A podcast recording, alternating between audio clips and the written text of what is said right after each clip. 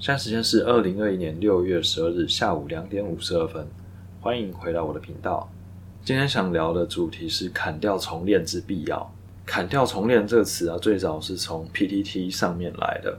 那原本的意思就是在讲说，角色扮演游戏中啊，如果玩家在练功升级的过程中点错天赋、点错技能，角色发育到歪掉，已经覆水难收，这时候就会把这个角色删掉。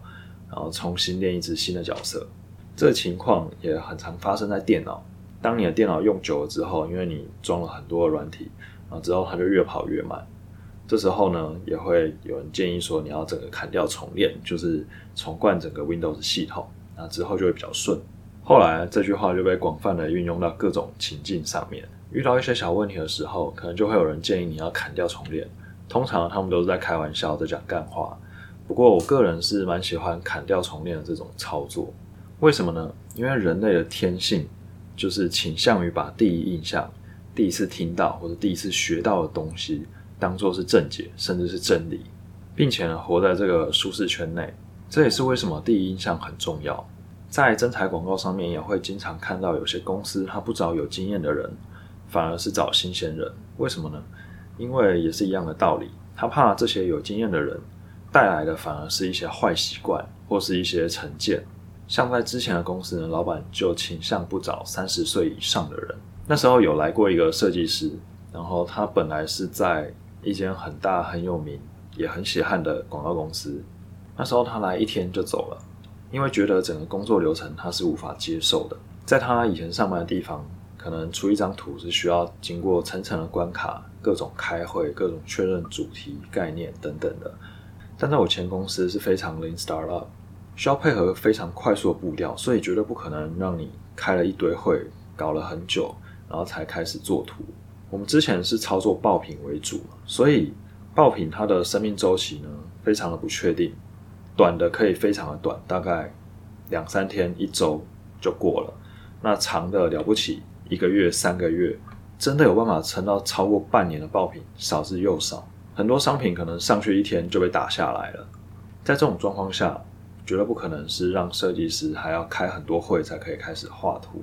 新创公司跟成熟的公司本来在工作流程上面还有各方面都会有相当大的差异，所以呢，当他从一间非常老字号的公司到新创的时候，本来就应该要做好这种心理准备。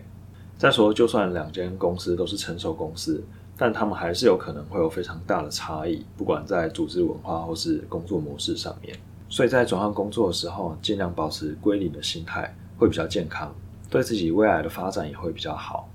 砍掉重练的这个概念，我觉得在人生上是非常实用的，尤其是当你遇到瓶颈的时候，不妨考虑砍掉重练。看我刚刚好像吃太多巧克力，现在讲话都有点沙哑。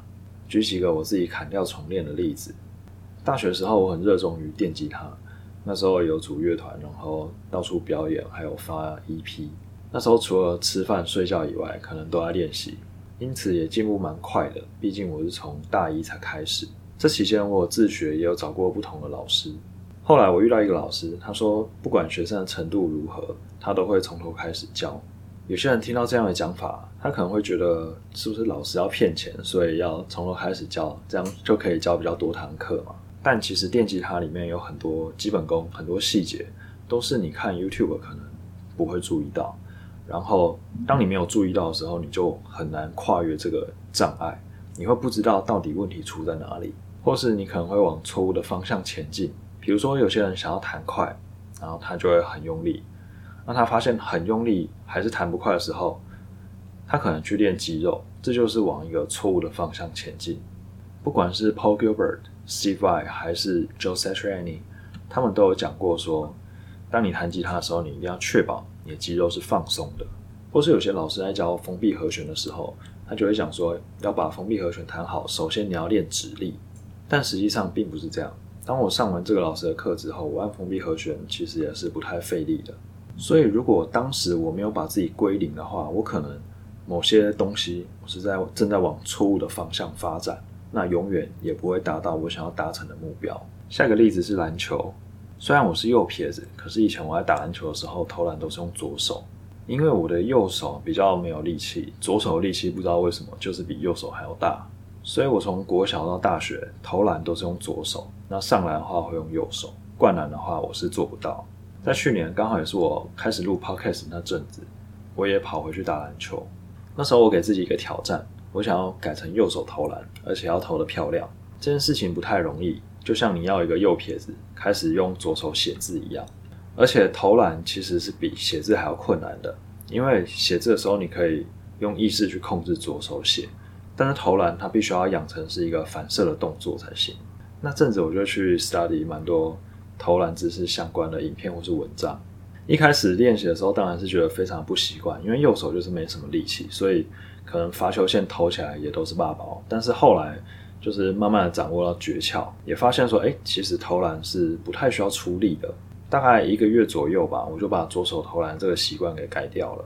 换成右手之后，命中率就上升蛮多的。毕竟右手才有办法比较精准的去控制一些力度还有角度，所以通常出手的时候就知道会不会进。没想到两个例子就讲这么久，有点超乎我的预期。本来有准备好几个例子，那我现在就直接挑最后一个例子好了。之前我也短暂的待过一间要从线下跨到线上的公司。这间公司使用的系统大概是一二十年前的时候建构的，现在早已不敷使用。如果说一直不断的用绕路的方式把功能写上去，那越来越多的 bug 也是非常正常。但是如果不写功能的话，又会不够用。砍掉重练对个人来说已经是一个很大的障碍，更不用说是对一间公司。对个人来说只需要克服自己的问题，但是对公司来说可能会影响到很多既得利益者，导致无法顺利推动。这种公司层级的问题呢，就留给老板来烦恼。那我们还是先专注于自己比较重要。当遇到瓶颈的时候，不要有自己已经会了、已经学过了的这种心态，也不要有太多先入为主的观念。啊，很多基础的细节可能是我们忽略的，或是我们原本的观念可能就是错的。保持开放的心胸、归零的心态，然后不要害怕砍掉重练这件事情，对于突破自我非常有帮助。好了，以上就是今天的内容。如果喜欢今天的分享，觉得对你有帮助，欢迎五星评论、订阅，还有分享给需要的朋友。